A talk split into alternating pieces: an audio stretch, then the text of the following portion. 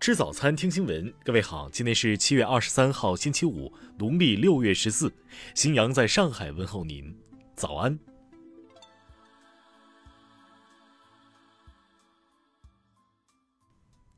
首先来关注头条消息。二十号下午，受暴雨影响，河南郑州荥阳县崔庙镇王宗店发生泥石流，一户农宅发生坍塌，一对母女被埋在废墟中。有网友发布求助信息求救。二十一号，被埋在废墟中长达一天一夜的四个月大女婴被鹤壁市蓝天救援队救出，目前身体无恙。发布者称，泥石流发生时，孩子被母亲扔到泥石流最高处，最终得以幸免于难。遗憾的是，由于缺少大型救援器械，他们在废墟中搜索一个多小时后，仍未能找到女婴的母亲和另一名女子。听新闻早餐知天下大事。二十二号十三点二十分，郑州市防汛抗旱指挥部决定将防汛一级应急响应降至三级，各地仍将根据当地汛情适时调整防汛应急响应级别。国家医保局二十二号发布通知，要求各地确保生育三孩费用纳入生育保险待遇支付范围。国网北京电力抗灾抢险队已抵郑州，大功率应急发电车全部出动，将全力投入到抗灾抢险保供电任务中，确保受灾地区安全用电。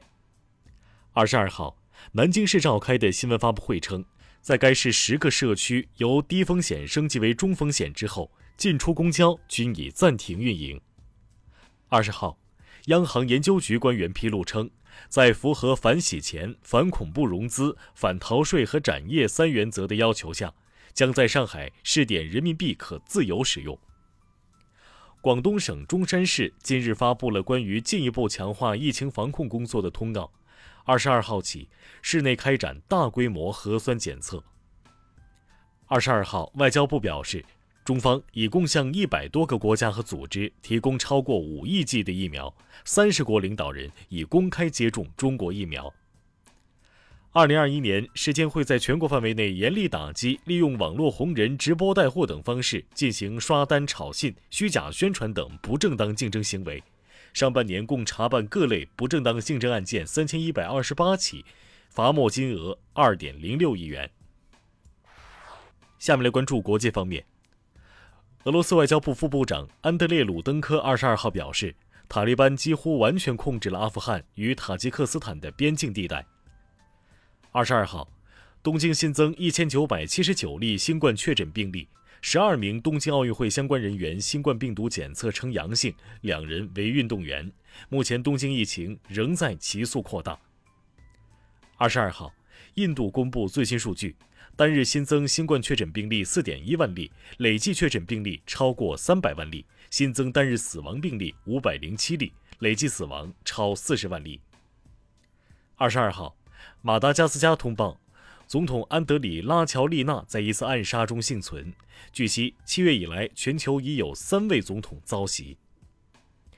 韩国外交部长官郑义溶二十二号与到访的美国国务院常务副国务卿温迪·谢尔曼以非公开形式举行会谈，双方就韩美首脑会谈的后续措施、朝鲜半岛问题、地区和全球事宜交换了意见。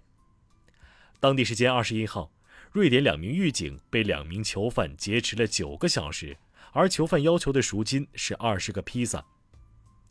韩国外交部官员二十一号表示。中国联合搜救队当天抵达韩国登山家金宏斌在喜马拉雅发生滑坠的地点，等待气象状况好转后开始搜救工作。亚马逊创始人杰夫·贝索斯结束太空旅行返回地球后发表感言，要感谢每一位亚马逊员工和每一位亚马逊客户，因为是你们掏钱赞助了这一次旅程，引起了各界人士谴责和批评。下面来关注社会民生。九五后天才少年曹原在国际顶尖学术期刊《Nature》上发表了第八篇研究论文。该研究发现，磨角扭曲三层石墨烯表现出超导性。杭州一房产中介公司员工小周带客户张女士看了三十八套房后，终于寻得合适房源，张女士却为省中介费跳单，法院持中介维权，张女士赔付中介费一点五万元。近日。广州特大财宝走私案告破，民警在主犯肖某出租屋内查扣财宝八百三十六颗，涉案案值约十二亿元。据悉，肖某受雇于一名印度籍老板，每月三千元报酬。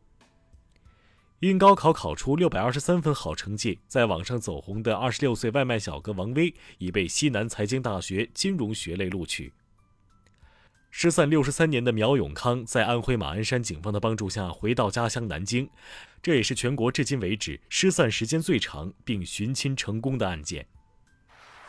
下面来关注文化体育。二十二号。东京奥运会网球女单签表出炉，郑赛赛首轮遭遇大阪直美，王强面对罗伊格。日本政府官员透露，一些东京奥运会比赛购票者与志愿者的东京奥运会专用网站登录账号用户名和密码被盗取流传网络，东京奥组委正在针对此事做进一步的调查。